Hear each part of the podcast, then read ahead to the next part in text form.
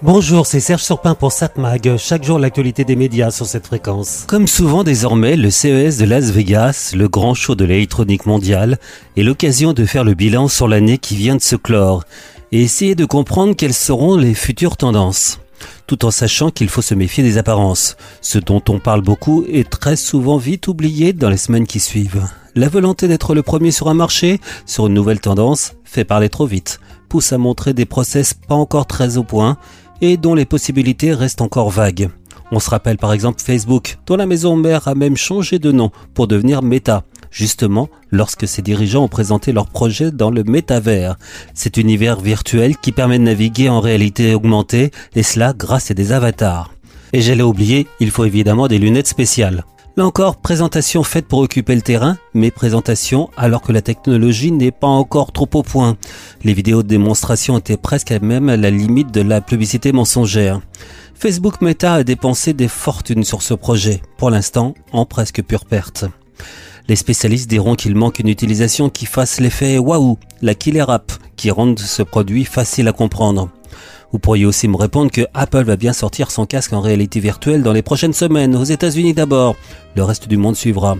Mais on reste là aussi dans l'expectative. Qui va dépenser plus de 3000 euros pour un produit comme ça?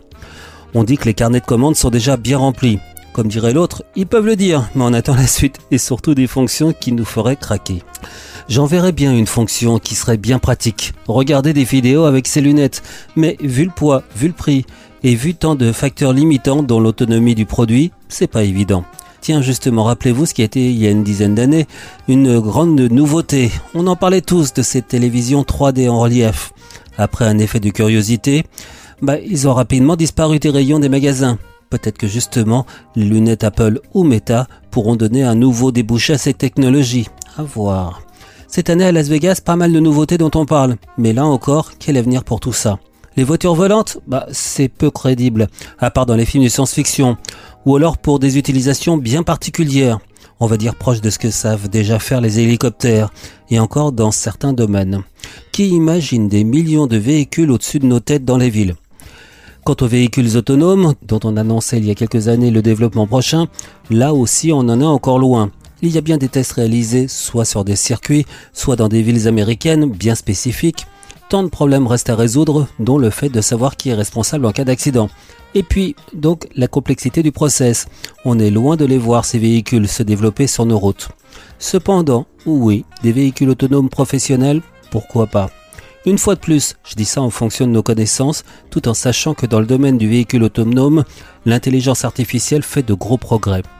Grosse surprise cette année à Las Vegas, entre parenthèses, la présence du patron du géant français L'Oréal, qui a présenté une keynote, autrement dit un exposé sur une nouveauté majeure.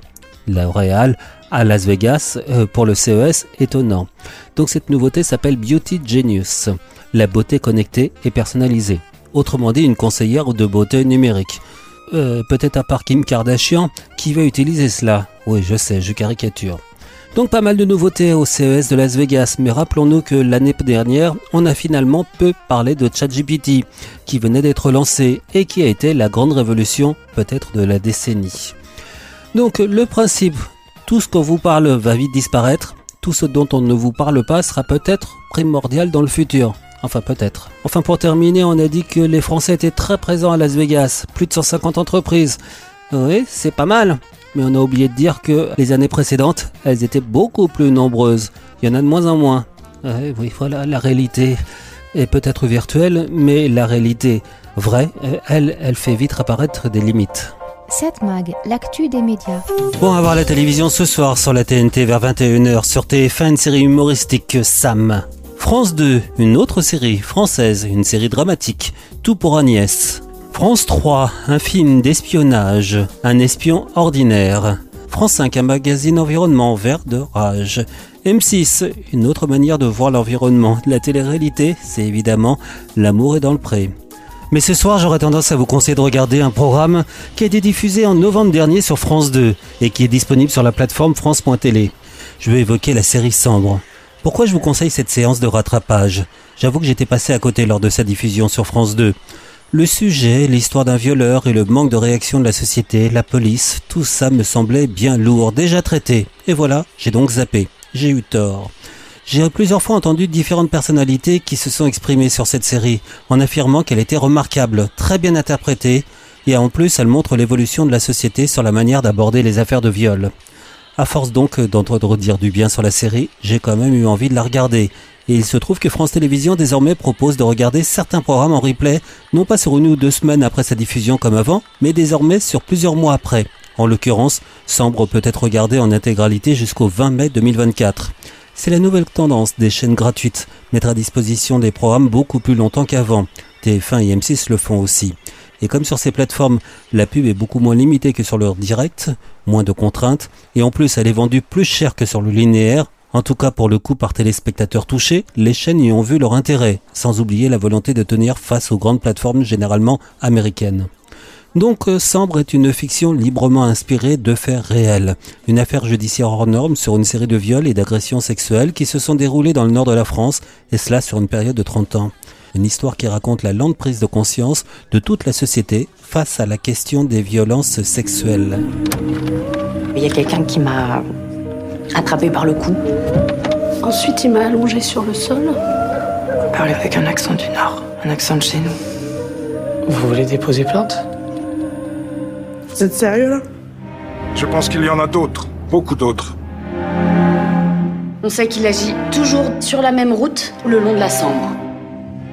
Mais vous croyez quoi Que je vais attendre les bras ballants en attendant qu'une autre femme se fasse violer? Si c'était un, un père de famille, un type passe-partout. Il avait une drôle d'odeur aussi. C'est l'odeur de cambouis.